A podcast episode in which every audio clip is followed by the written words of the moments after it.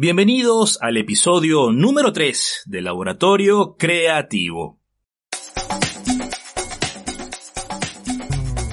Ya los exploradores, viste, fue, no sé, hace, hace tres siglos, ¿no? Que iban descubriendo cosas nuevas, ya está todo descubierto. Y eso es relativo, pues mentira, ¿no? Eh, eh, siempre, ¿no? Descubrir tiene que ver con reinterpretar la realidad. Y siempre hay lugar, ¿no? Para reinterpretar la realidad. Cada uno, este, cada persona tiene una mirada distinta, tiene una mirada diferente. Y a partir de explorar esa mirada distinta, ¿no? A partir de poder contar algo distinto de un mismo lugar, es eh, el momento o es el, el espacio en el cual empezamos a desarrollar ¿no? esa, esa creatividad este, en los viajes. Mi nombre es Hernán Quilarque, conductor y autor de Laboratorio Creativo, un podcast de entrevistas a personas que inspiran y nos empujarán a través de su relación íntima con la creatividad a hacer realidad nuestras pasiones creativas. En este tercer episodio me acompaña a la distancia un personaje que vive de sus dos pasiones, los viajes y la creatividad. Él es Dan Lande, mejor conocido como Rulo de Viaje, nacido en Buenos Aires, Argentina, licenciado en Administración de la Universidad de Buenos Aires, especializado en creatividad. Es docente de la materia Creatividad e Innovación en la Facultad de Ciencias Económicas de la UBA y profesor de la Maestría en Dirección de Empresas de la UCU en Entre Ríos. Participa de eventos dando charlas, conferencias y workshops teniendo puentes entre los dos mundos que lo apasionan, los viajes y la creatividad. Acá Dan Lande nos cuenta sobre cómo, en el 2011, decidió dejar su situación de dependencia para realizar un viaje de año y medio dándole una vuelta al mundo sus proyectos creativos como Mundo Sandía y el primer club de viajeros de Sudamérica llamado La Busol, su conexión con la creatividad entornos necesarios para conectarse con ella, técnicas y métodos para crear el hábito de la disciplina creativa, cómo Rulo de Viaje se convirtió en una marca personal y también cómo se ha reinventado en esta cuarentena manteniendo su exitosa mezcla de viajes y creatividad. Bueno, hoy en Laboratorio Creativo, en este tercer episodio, tengo conmigo a un peso pesado de la creatividad. De hecho, es un personaje muy trabajador, muy dedicado. De hecho, e, eso lo pueden ver y sentir en los contenidos que él comparte en sus redes sociales. Y cuando nos sumergimos más en sus proyectos, puedes ver lo, lo, lo, lo centrado, lo disciplinado que es y los resultados que él, que logra son fascinantes, ¿no? De hecho, les cuento aquí, aprovecho, me costó un poco lograr tenerlo conmigo acá en laboratorio creativo, pero bueno, él buscó un hueco en su agenda para poder dedicarnos acá y compartir su historia, su relación íntima con la creatividad para que ustedes se sientan inspirados. Esta es una persona que decidió hace muchos años dedicarse a sus dos pasiones, los viajes y la creatividad. Así que vamos a darle la bienvenida a Dan Lande. ¿Cómo estás, Dan? ¿Qué tal? ¿Cómo estás? Este, che, no, no estoy tan ocupado, ¿eh? justo no, no, coincidíamos con los horarios, porque justo en el horario de la noche yo, yo doy los cursos y este, en la semana, este, pero bueno, bueno, para, para que la gente sepa que tampoco, tampoco, viste, que estoy tan ocupado. Yo le, yo decía, yo le decía de buena onda, oh, no, no, no nada malo, pues, ¿no? Pero sí, sí, cuando, de hecho, en la entrevista vamos a hablar sobre tus proyectos, proyectos Sandía, etcétera, y cuando indago más en ellos, veo la, la calidad que tienen, lo que está, digamos, creativamente, como están realizados. Es un proyecto que tienen, como que los que has realizado tienen un porqué, un, un qué, una intención, y, y eso lo, lo logras, ¿no? Porque alguien puede pensar eh, bueno, pero estas son personas que viajan. Ay, sí, qué, qué, difícil debe ser viajar y compartir en tus redes sociales tus experiencias de viaje. No, pero detrás de esto hay cosas muy fascinantes. Y, y de hecho eso es lo que quiero conversar contigo, Dan, en esta entrevista. Pero vamos a empezar por lo siguiente, para que te conozcamos, ¿no? Tanto quienes nos escuchan como yo. Un poco, este, dónde naciste, tu familia, quién es Dan, qué persona es Dan, cuéntanos. Bueno, yo soy de, de Buenos Aires, Argentina. Eh, y viví acá la mayor parte de, mi vida, en realidad toda mi vida, excepto en los momentos en que, en que estoy viajando. Soy, sí, de, Buenos Aires. Este, estudié eh, en la carrera de administración en la UBA, este, administración de empresas, y después me especialicé en creatividad e innovación. Trabajé muchos años este, haciendo consultoría en creatividad en una consultora especializada en eso, en creatividad, dando cursos y capacitaciones en empresas, en cómo la gente y, estas organizaciones pueden desarrollar o, las personas que trabajan en estas organizaciones pueden desarrollar su creatividad personal enfocándola en, los proyectos, este, también eh, eh, trabajando en consultoría con emprendedores. Eh, y bueno, y soy docente también, profesor en, la materia creatividad e innovación en la UBA y, en otras universidades. Y en el 2011 renuncié a este trabajo en relación de dependencia. Quería viajar, quería irme a hacer un viaje largo, tomarme un tiempo para mí. Me fui un año y medio de viaje, una especie de vuelta al mundo. Y a partir de eso fue que un poco quizás eh, mi vida tomó un rumbo distinto y, empecé a dedicarme más al mundo de los viajes, pero integrándolo al mismo tiempo con lo que con mi perspectiva o lo que yo venía haciendo vinculado al mundo de la creatividad. Perfecto, Dan. A ver, yo quiero irme un poco eh, a ese momento del 2011. Bueno, estabas trabajando en una situación de dependencia, como bien dijiste. ¿Y cuál era la necesidad de hacer ese viaje? O sea, ¿era una situación personal? o querías, no sé, respirar un poco de lo, algo que estabas viviendo? ¿Cómo fue ese quiebre? Porque por lo visto fue muy importante para ti.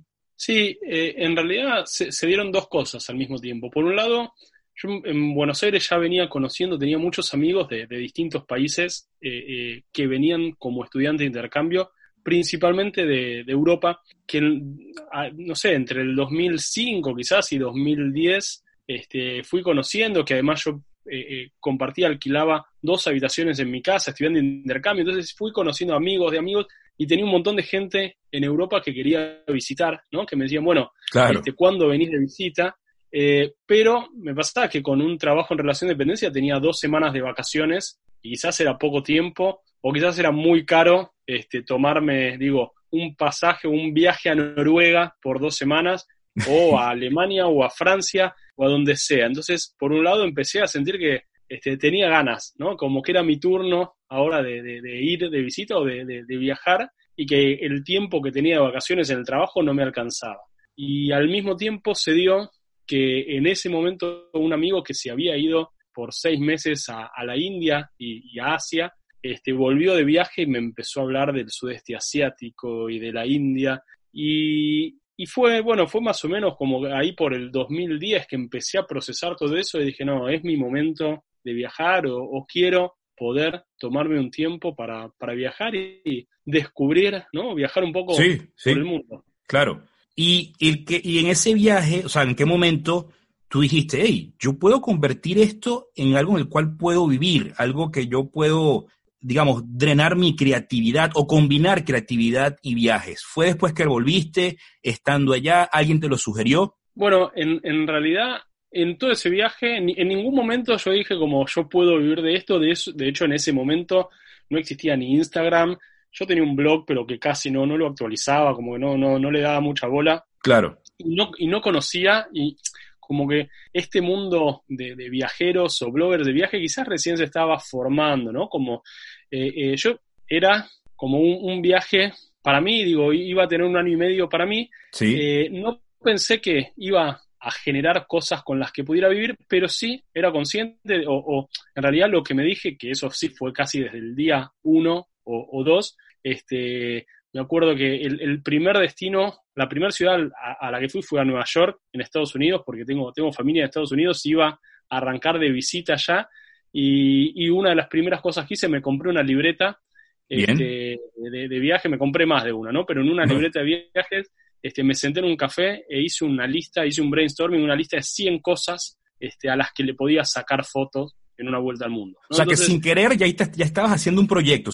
Sí, sí, eh, en realidad como que desde, desde el día 1 o 2 que, yo me dije, mira, voy a tener esto, un año y medio para viajar y, disfrutar, pero para mí viajar y disfrutar tenía que ver con este, hacer cosas, ¿no? Con, con, empezar proyectos. Digo, no pensaban en, en, algo monetizable o, digo una carrera o algo lo cual viviera. Te, te motivaste por ese lado, sí.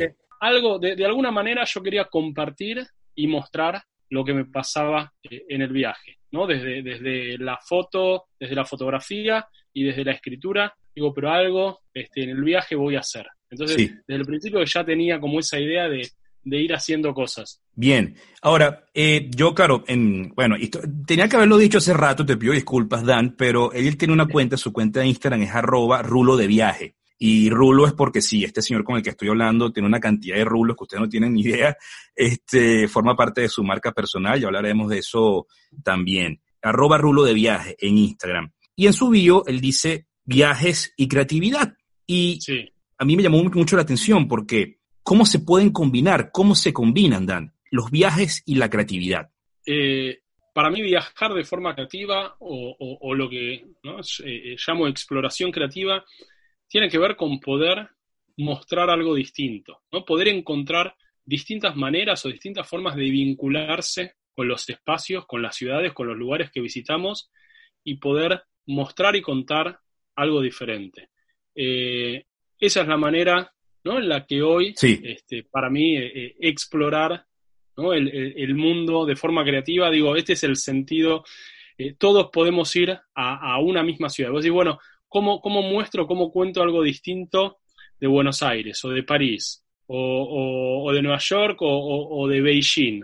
Claro. este, ya, ya está todo descubierto, ¿no? Ya, ya se mostró, digo, que el mundo, ya los exploradores, viste, fue, no sé, hace, hace tres siglos, ¿no? Que iban descubriendo cosas nuevas, ya está todo descubierto. Y eso es relativo, o es mentira, ¿no? Eh, eh, siempre, ¿no? Descubrir tiene que ver con reinterpretar la realidad. Y, y siempre hay lugar, ¿no? Para reinterpretar la realidad. Cada uno, este, cada persona tiene una mirada distinta, tiene una mirada diferente, y a partir de explorar esa mirada distinta, ¿no? A partir de poder contar algo distinto de un mismo lugar, es eh, eh, el momento o ese el, espacio en el cual empezamos a desarrollar ¿no? esa, esa creatividad este, en los viajes. Entiendo. Dan, y de hecho, uno de estos proyectos del cual tú realizaste, que me, encantó, pues, es el proyecto fotográfico Mundo Sandía, una vuelta al mundo con una sandía. Estamos hablando de más de 5.000 fotografías, ¿correcto? En distintos países del mundo, donde todo rondaba alrededor de una sandía. De hecho, te cuento, yo soy venezolano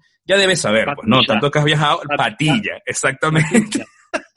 Nosotros le decimos patilla a la, a la sandía. Pero, o sea, yo quiero, yo quiero que quienes me están escuchando, valga la redundancia, escuche de ti la historia, cómo nació y de qué se trata este proyecto, porque a mí me encantó esa, esa cantidad de fotos de gente comiendo sandía, patilla en distintas partes del mundo, me pareció genial. Bueno, en, ese, día en Nueva York, e, esa, ¿no? En, esa lista de 100 cosas a las que le podía sacar fotos. En ese, en ese café, en ese café donde estaba. Salió, salió sandía y, a mí me gustaba la sandía. Yo tenía una foto mía con una sandía y, dije, ¿qué pasa si me propongo como objetivo este, en cada lugar a donde voy sacar fotos de gente con sandía? ¿no? Me parecía divertido, me parecía como un desafío, como algo... Sumamente divertido y original. Sí, eh. y, que además, ¿no? Como que las sandías son lindas en las fotos, los verdes, los rojos, y arranqué con eso con poca convicción, este, con, poca convicción de, cómo me presento, cómo lo digo, cómo lo llevo a cabo, cómo hago un proyecto así, y a medida que fue pasando el viaje, fueron pasando los meses, fui descubriendo un montón de cosas,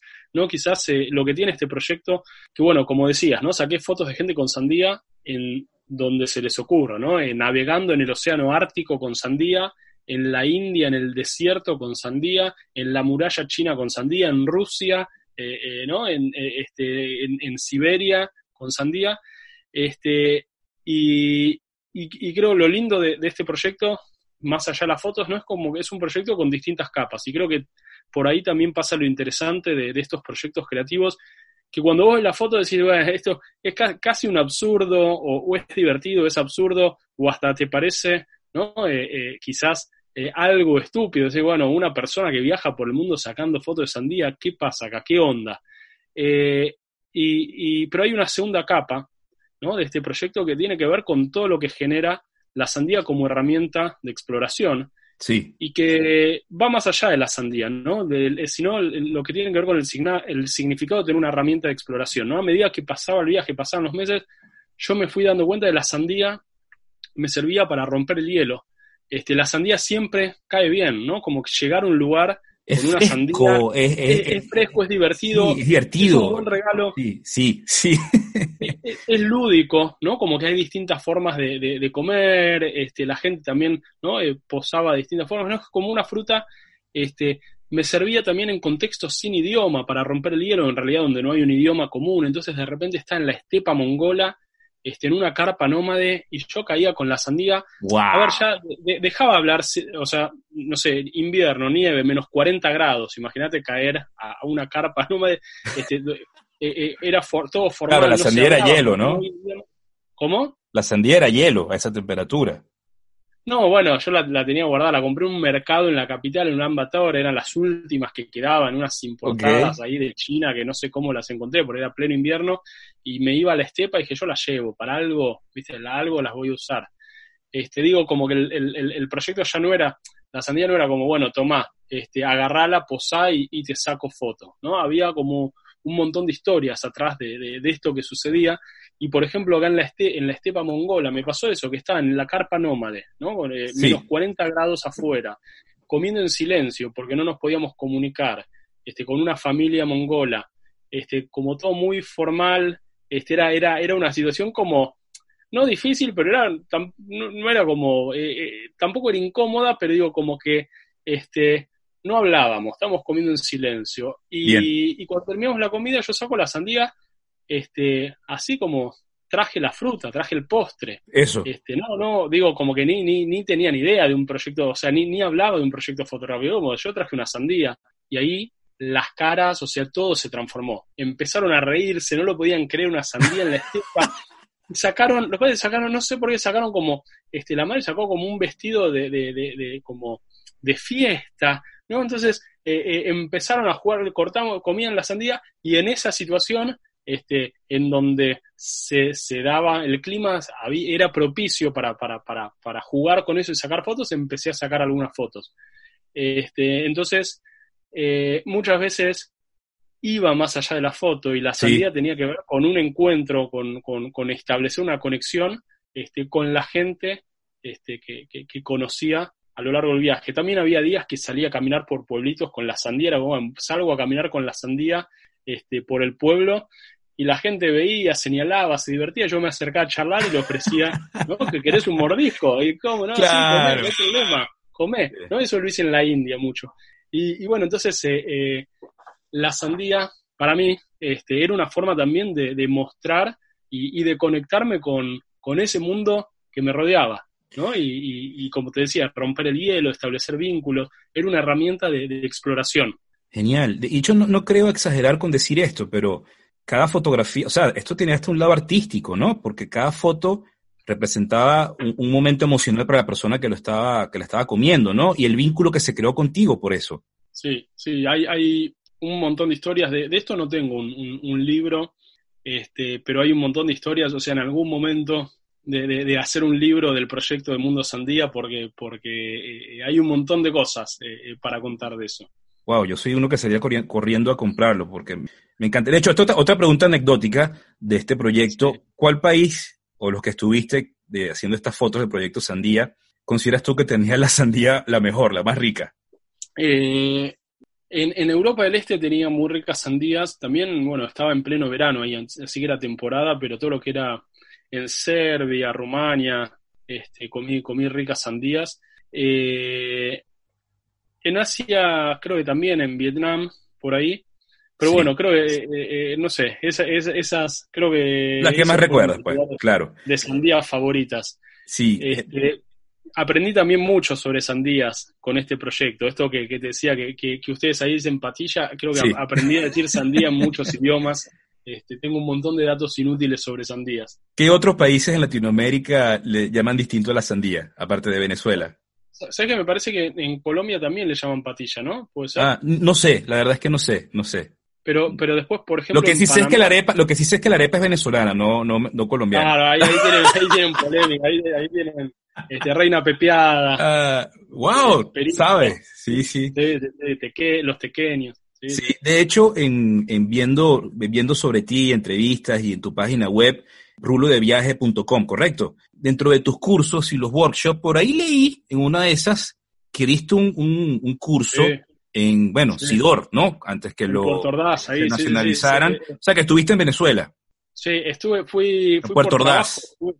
Eh, y, de hecho, lo único que conozco es Puerto Ordaz. Muy lindo, el río Caroní. un poquito Caracas. Ok. Este, pero sí, era la época en que Sidor pertenecía a Techint y, todo eso.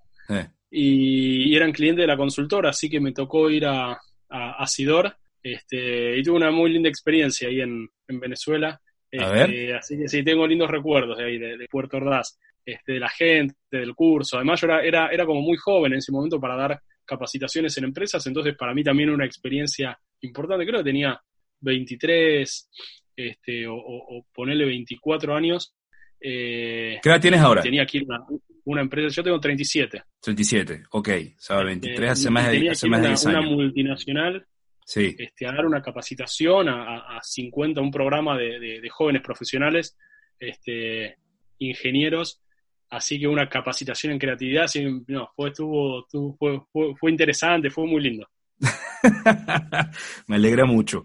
Eh, ojalá puedas volver alguna otra vez a, Venezuela. A ver, volviendo atrás, ¿no? Tu conexión con la creatividad y todo este, el, viaje que emprendiste, año y medio, Proyecto Sandía, todo lo que escribiste en ese cuaderno, eso fue antes, después de las redes sociales. Yo quisiera saber un poco, ¿y por qué te lo pregunto? Porque justamente lo que es laboratorio creativo, ¿no? Una plataforma para aquellos que nos escuchan y, por experiencias como el caso tuyo, Dan, em, puedan verse inspirados, ¿no? Para esas ideas que tienen allí frenadas, puedan seguir adelante, así como tú la tuviste o te motivaste, te inspiraste a, digamos, a, generar contenido, a, mm, para redes sociales o a través de otras plataformas, a combinar la creatividad con los viajes. Y hoy en día eres referencia en cuanto a, viajes, haces talleres creativos, etcétera.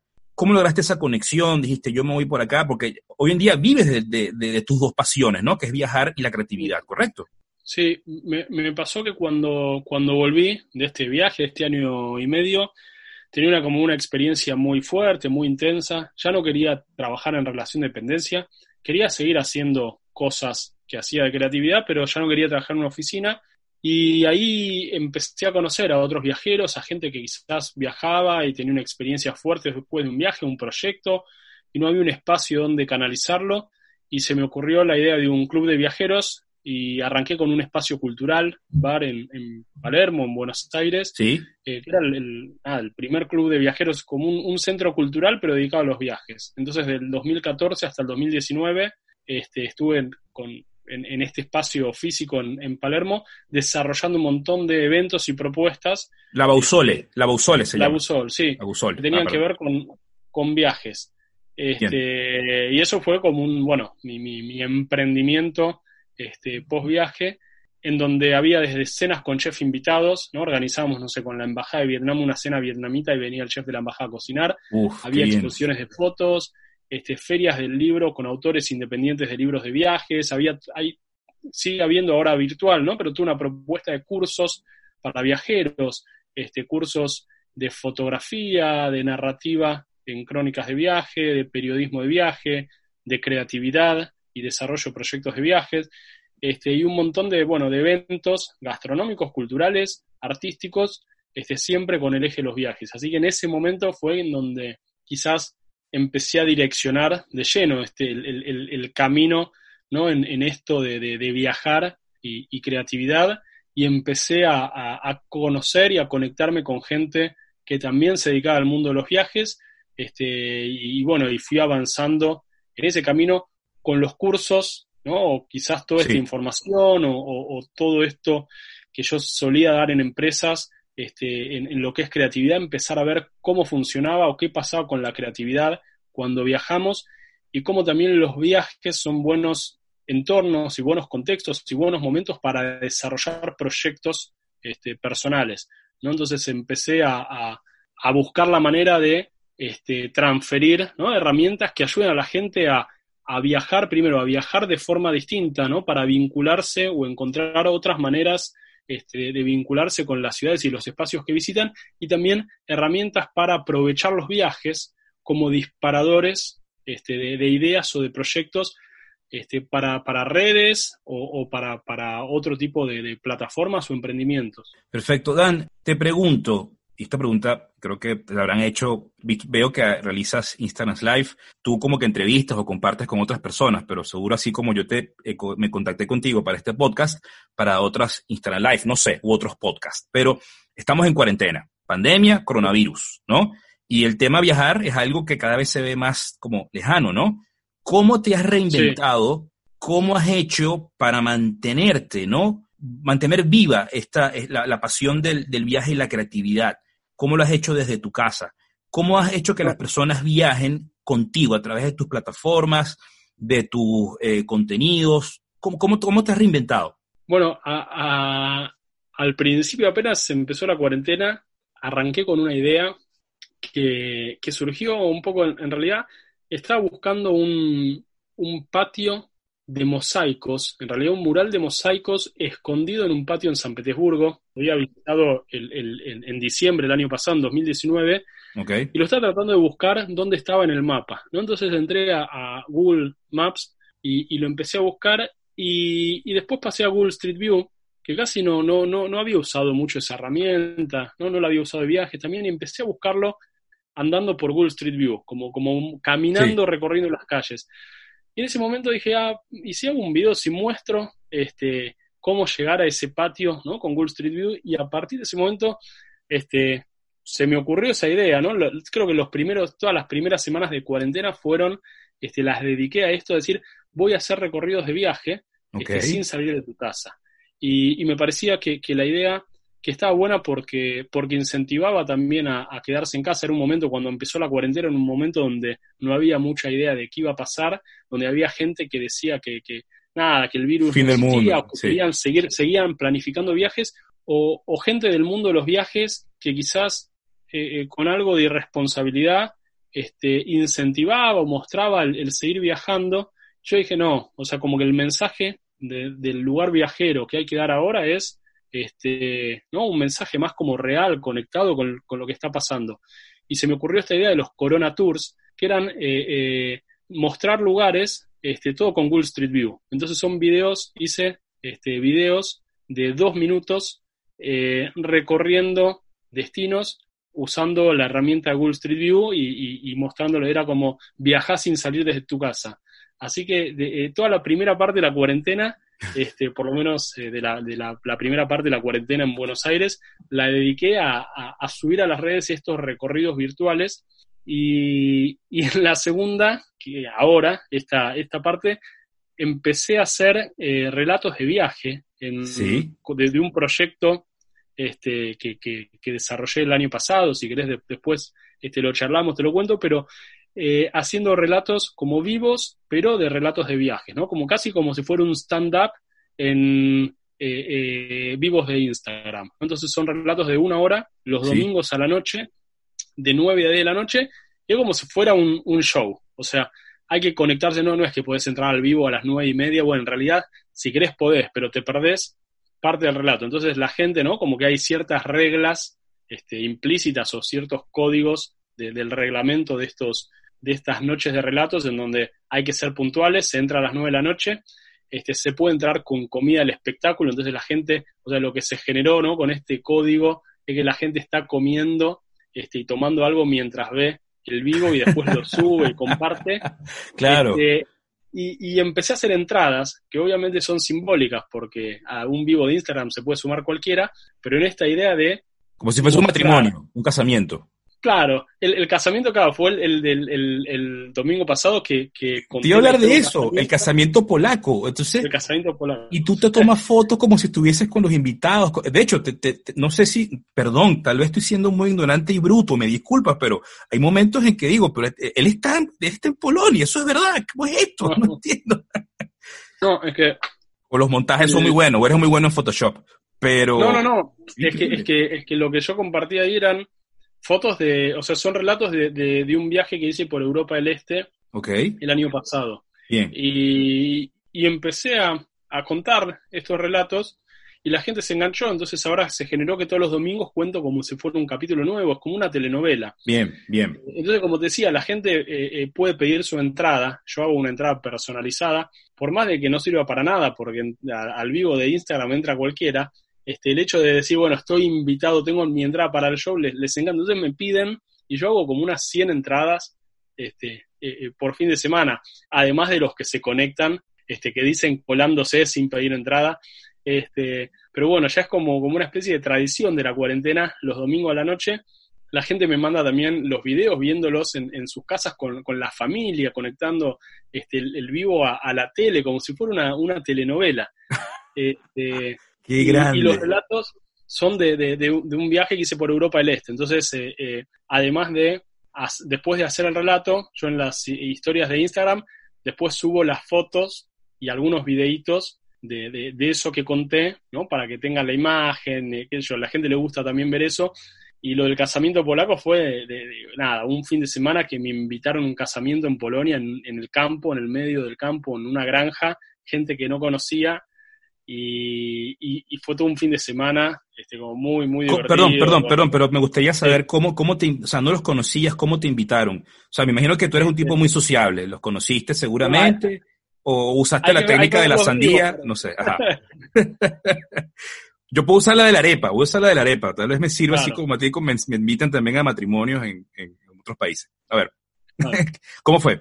Este, la, en Varsovia me hospedó un par de noches una chica que era la hermana del novio, pero yo en ese momento no la conocía. Ok.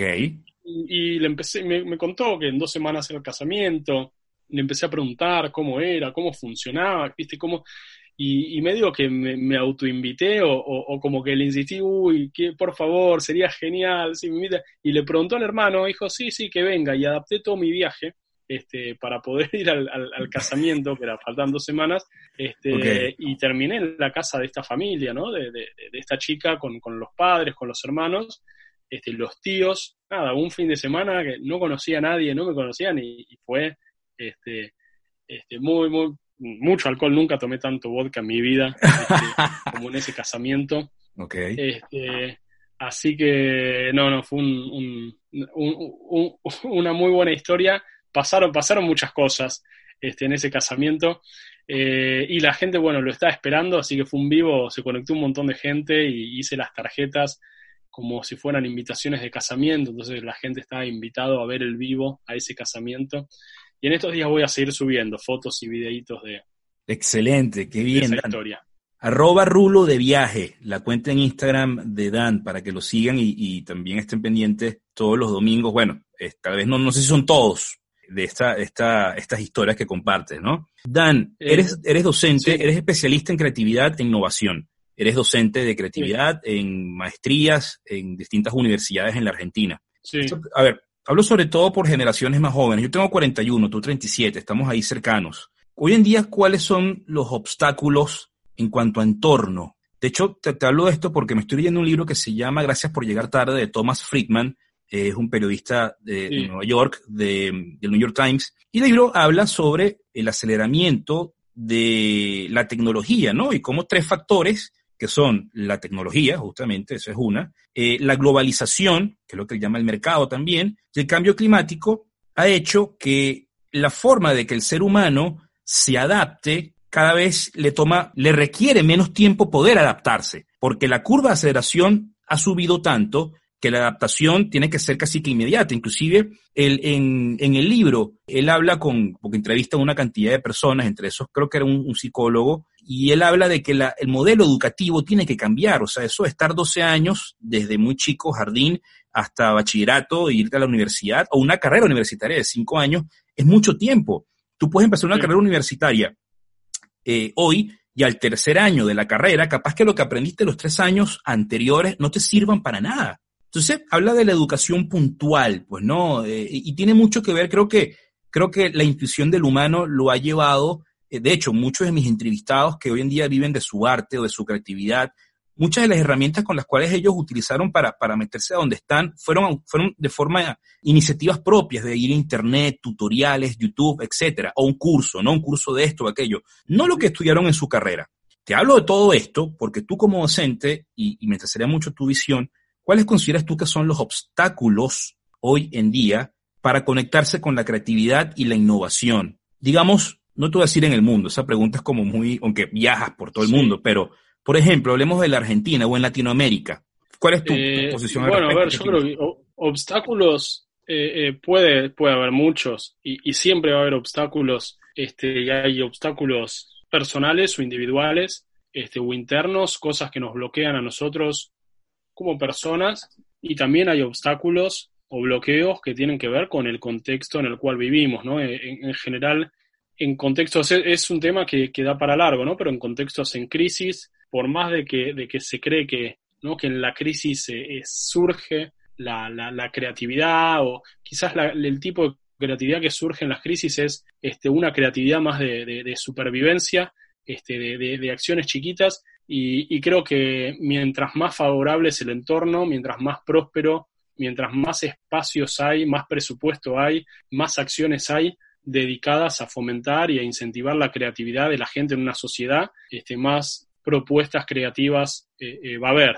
¿no? Eso creo que, creo que el, entorno, eh, digo esto, ¿no? Muchas veces se confunde ingenio este, con creatividad. Y el ingenio es un tipo de creatividad, pero es una creatividad más cortoplacista, ¿no? Que te sirve como para, para zafar, para, ¿no? Es como, che, qué, qué ingenioso, ¿no? La, la, forma que encontró de, pasar la crisis, este, con, bueno, ahí hay creatividad, es verdad. El problema es cuando solo eh, se da ese tipo de creatividad o cuando necesitamos de una crisis para, para desarrollar nuestra creatividad. Lo interesante es cuando la creatividad está orientada o está apuntada a nuestros máximos deseos, aspiraciones, a nuestros sueños, ¿no? Que tienen que ver con, objetivos más largoplacistas. Este, y personales.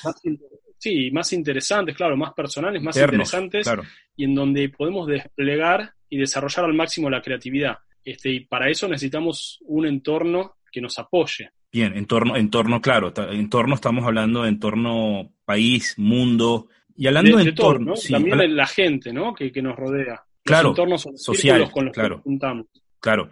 Y, a ver, hablando de entorno, ¿tú tienes algún espacio en tu casa o fuera de tu casa? Bueno, estamos en cuarentena, tal vez fuera de tu casa el que tenías ya no puedes ir, pero algún espacio eh, el cual necesitas estar para tú eh, estar conectado con tu creatividad, eso que, debe estar lleno de algunos colores o de algunas cosas, plantas, etcétera. Y si no es así, ¿Tú lo recomiendas a tus alumnos? ¿Crees que eso es eh, positivo para conectarse con la creatividad en cualquier tipo de arte o cualquier tipo de, emprendimiento? Sí, sí, sí, sí, sí, sí, es fundamental. Creo que hay un montón de, elementos, eh, eh, bueno, lo que se llama clima, creativo, ¿no? O entorno o terceros lugares o espacios que, promueven el desarrollo de la creatividad. Esto también es como un poco personal que activa a, cada uno este, o, que, o que estimula a cada uno a veces tiene que ver con, espacios al aire libre, a veces tiene que ver con, música, a veces tiene que ver con encuentro con, otra gente o un poquito de cada cosa. A mí lo que me gusta hacer eh, muchas veces para, para, cuando pienso ideas, para ordenarlas, para organizarlas, es salir a caminar. Yo cuando salgo a caminar, este, también a veces a correr, ¿no? Pero cuando salgo a caminar este, y voy pensando, pensando, pensando, es como que entro en un estado medio como, no sé si en automático de la caminata y, me sirve mucho para organizar ideas. Este, también me gusta mucho ir a cafés para, trabajar, para escribir, por ejemplo. Me gusta salir y, escribir en, cafés. Este, también tengo ciertas músicas que escucho, que, que, que tiene que ver con generar eh, rituales y, espacios este, que, me ayudan a la creatividad.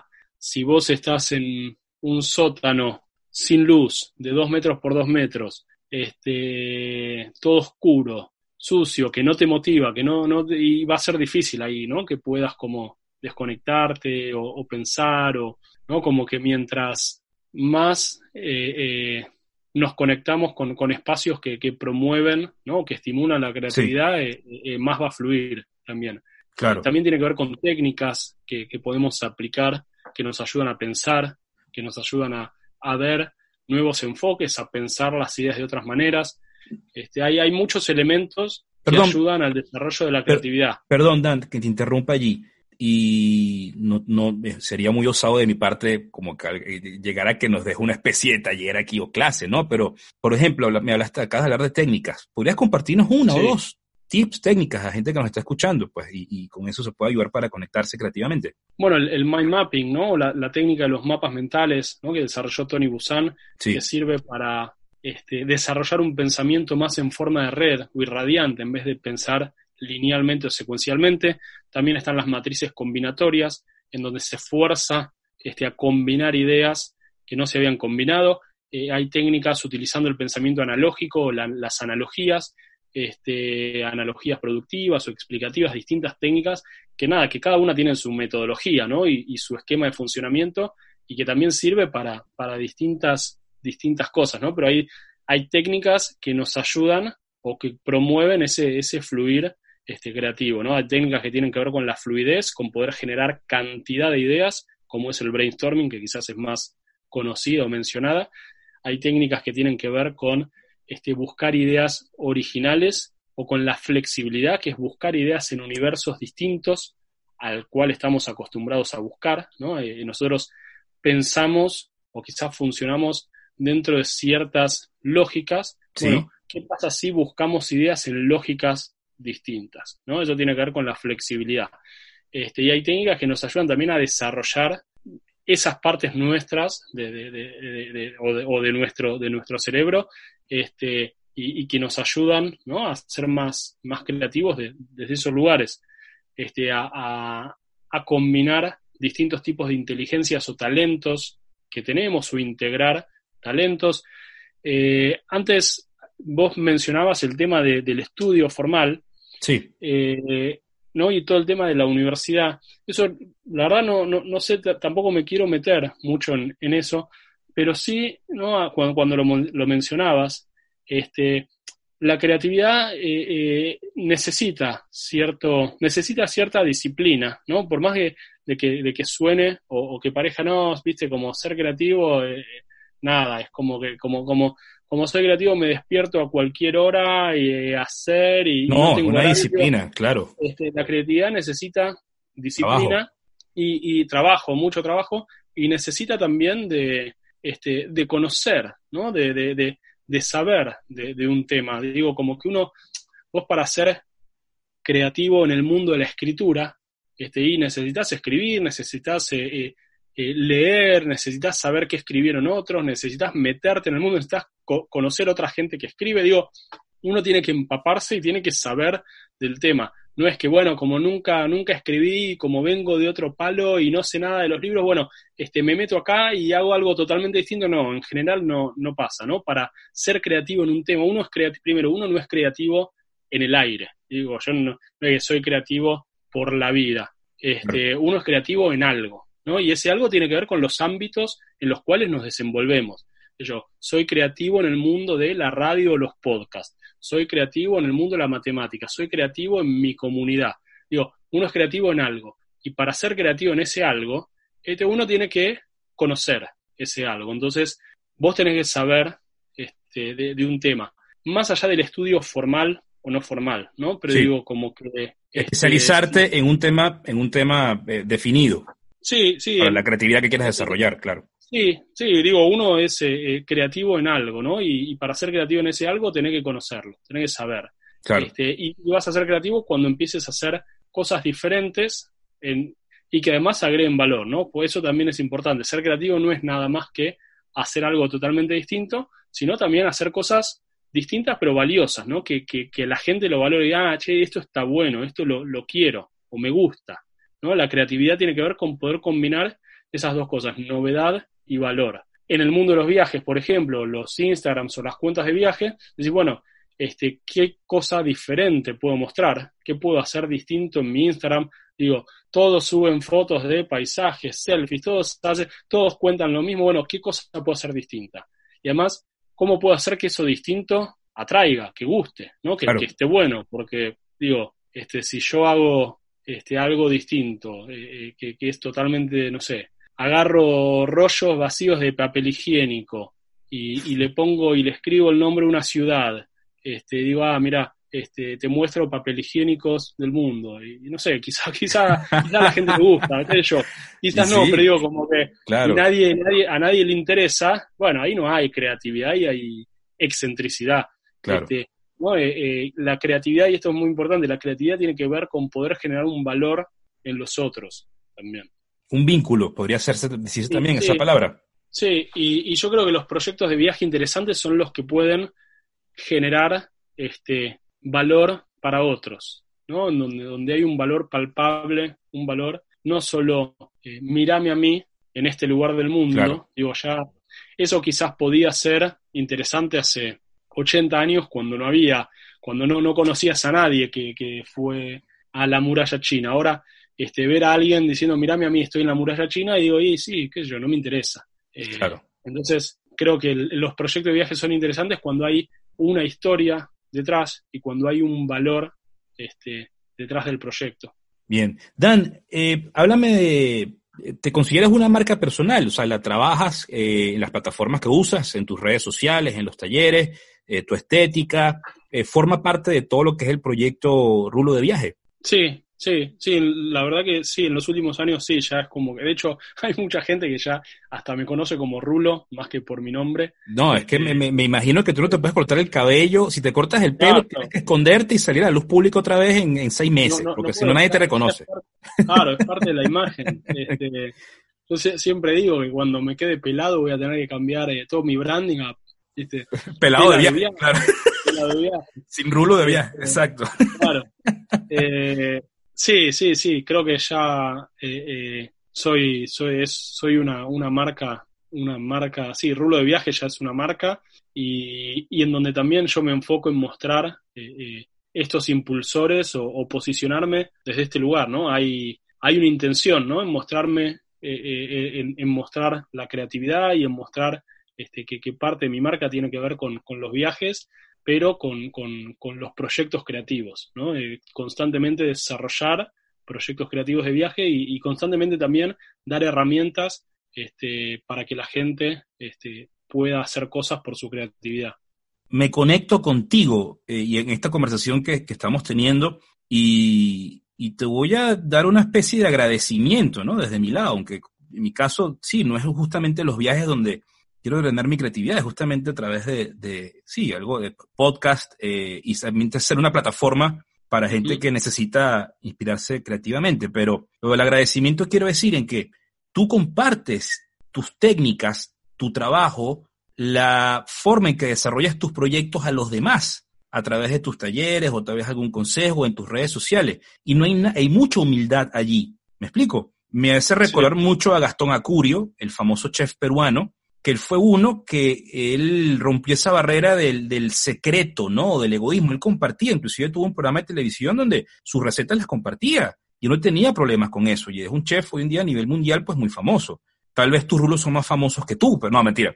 Este, pero quiero decirte, e, eso, eso eh, tiene mucho de humildad. Yo de verdad te, te, felicito, me conecto mucho con eso, que no tienes ningún problema en, en compartir, pues no, como tú, eh, eso, pues desarrollas tu creatividad con tus viajes. Mira, sí, y, es interesante eso, porque hay, hay como una suposición o una idea de que mientras más compartís, menos te queda después para, entre comillas, para vender o, o, digo, o, ese know-how o para diferenciar. Y, y, es al revés. A mí me, pasó, te voy a contar una, Por favor. una historia, algo muy cortito que, que me pasó en los últimos meses, ¿no? Que cuando eh, yo tengo, tengo un libro publicado de relatos de viaje, ¿no? Es Viaje a la Tierra de los Pelos Lacios. Es un libro de relatos de viaje de la última parte de viaje y por Asia. Este, lo tengo impreso y lo tengo también en versión ebook. Y cuando empezó la, pandemia, este, que, en ese momento dije, bueno, yo quiero poder hacer algo, digo, como que, desde qué lugar puedo ayudar, ¿no? Como que hay, hay lugares, o, desde, o, qué es lo que puedo poner de mí en este momento, en donde es una situación difícil para todos. Y se me ocurrió poner el ebook en Amazon a, a un dólar, ¿no? Casi acá era como, eh, un dólar simbólico, porque encima claro. se queda el 70%, creo que por cada libro es 20, entre 20 y 30 centavos. Este, digo, lo voy a poner un dólar. Y en ese momento, como que tuve una duda, digo, pero si lo pongo un dólar, ¿no? Porque parte de mis ingresos, digo, yo no es que vivo, o sea, yo vivo de, lo que vendo, lo que genero este, desde la venta del libro, desde los cursos, eh, eh, desde, desde contenidos de viaje, entonces este también es como mi, mi forma de, de vivir.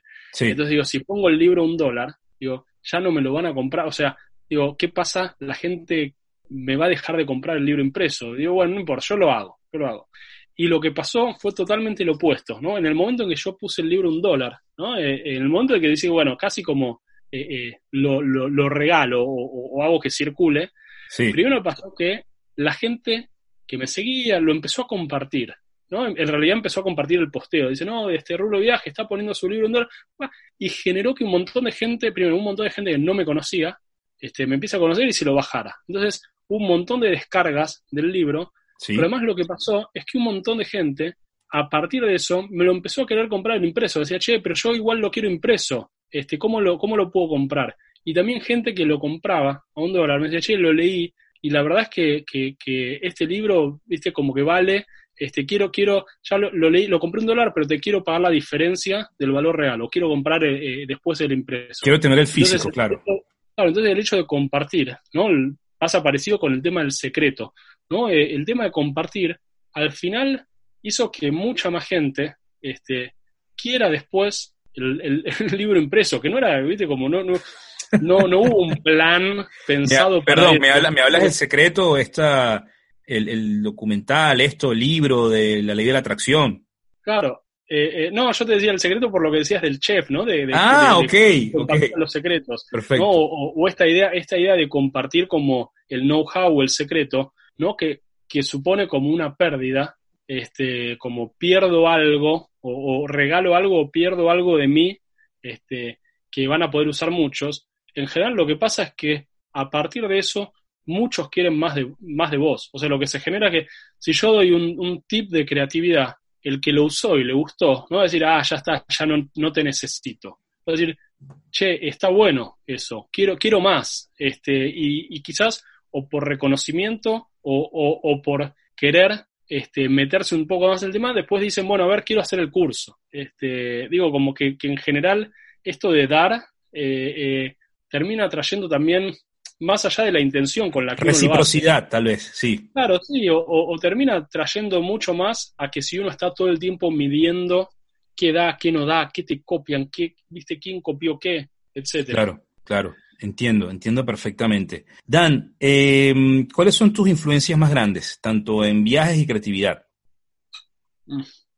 A ver, Puedes nombrarme uno, dos, no importa, tres de cada uno, como tú quieras. Este, bueno, en, viajes, la verdad que siempre me, gustaron como esto, ¿no? Esta idea de los exploradores antiguos del mundo, como que solía leer este, más ese, estilo de viajes como Admundsen, ¿no? El, noruego que, fue el primero en llegar al, al polo sur, al extremo polo sur. Okay. Este, y también toda la, la, la, eh, Phileas Fogg y la Vuelta al Mundo en 80 días, ¿no? Más esos, esos libros que, que viajeros contemporáneos. Este, y, y, en creatividad, bueno, la verdad que una persona que, influyó mucho en, mi creatividad este fue eh, quien fue mi jefe en la consultora y, quien es eh, eh, también el, jefe cátedra de uno de los cursos donde, donde doy clases y con el que trabajé muchos años, que es Eduardo Castica, este, que en el mundo de, la creatividad organizacional y el mundo de las empresas es un, referente y nada, fue quizás como mi mentor, este, así que puedo, nombrarlo a él. Sí, me, me, me, gusta mucho lo que hace Cassiari, lo que hizo y, sigue haciendo Hernán Cassiari en Argentina desde, desde la literatura, los libros, este, que, que, montó todo un show este, de, lectura, o sea, en, el teatro lee cuentos o lee libros en el teatro, ¿no? Vos, vas al teatro a, este, y ahora lo está haciendo también virtual. Este, también siempre, siempre fui fan de chico de Lelutier y me parecía que era como un show increíblemente este, eh, eh, creativo, genial. en todos los aspectos de las letras, los instrumentos, ¿no? Como que a mí me fascinaba eso de chico. Este, me gusta mucho un artista que se llama Tristan Eaton, eh, que es un muralista de Estados Unidos, este, que, que lo sigo así tipo groupie, este, pero nada, es que es un, muralista que, la forma y, lo que tiene murales conocidos, que, eh, quizás, eh, quizás él no, es tan conocido como lo son sus murales, pero, pero bueno, este, tengo que poner, la verdad que no, no, no, no me puse a pensar que quizás no soy una persona que tenga como ídolos máximos este, o referentes máximos, tengo como muchos chiquitos. Este, pero nombraste, nombraste unos muy interesantes y que realmente son muy No me puse a pensar, claro, pero no me puse a pensar. rápido con eso.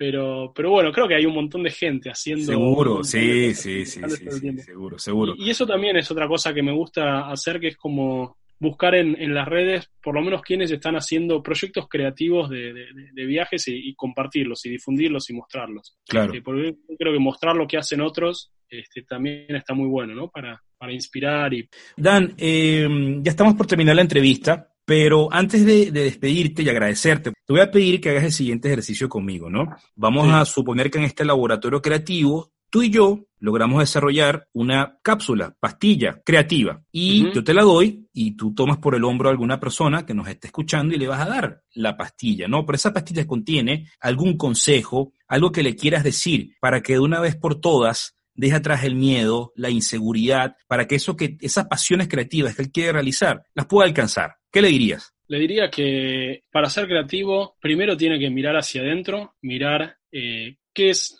lo que le gusta y sabe hacer y empezar a, explotar esos talentos y, empezar a crear a partir de ahí, a partir de lo que sabe y le gusta hacer eh, y empezar a llevarlo de a poco a un próximo nivel. ¿no? Si, si tiene miedo, si no sabe por dónde arrancar, lo primero es eh, hacer. ¿no? las ideas no son ni malas ni buenas, las ideas se prueban, se, se, llevan a la acción. ¿no? Entonces, eh, este, empezar a probar, empezar a hacer con metas chiquitas, con objetivos cortos, este, empezar a hacer algo que le gusta, ir haciéndolo cada vez más y, en ese hacer este, van a empezar a aparecer cosas distintas, ideas creativas, ideas nuevas, este, formas en las que puede empezar a, a diferenciarse o a desarrollar esa creatividad. El señor Dan Lande, arroba rulo de viaje en Instagram, viajes y creatividad, sus dos pasiones, estuvo acá con nosotros. Dan, te agradezco mucho, hermano, que hayas podido estar aquí conmigo, de verdad que sí, y compartir todo esto con, quienes nos escuchan. Sí, un, placer y bueno, muchas gracias a, a vos por, por la invitación. Bueno, un saludo para todos.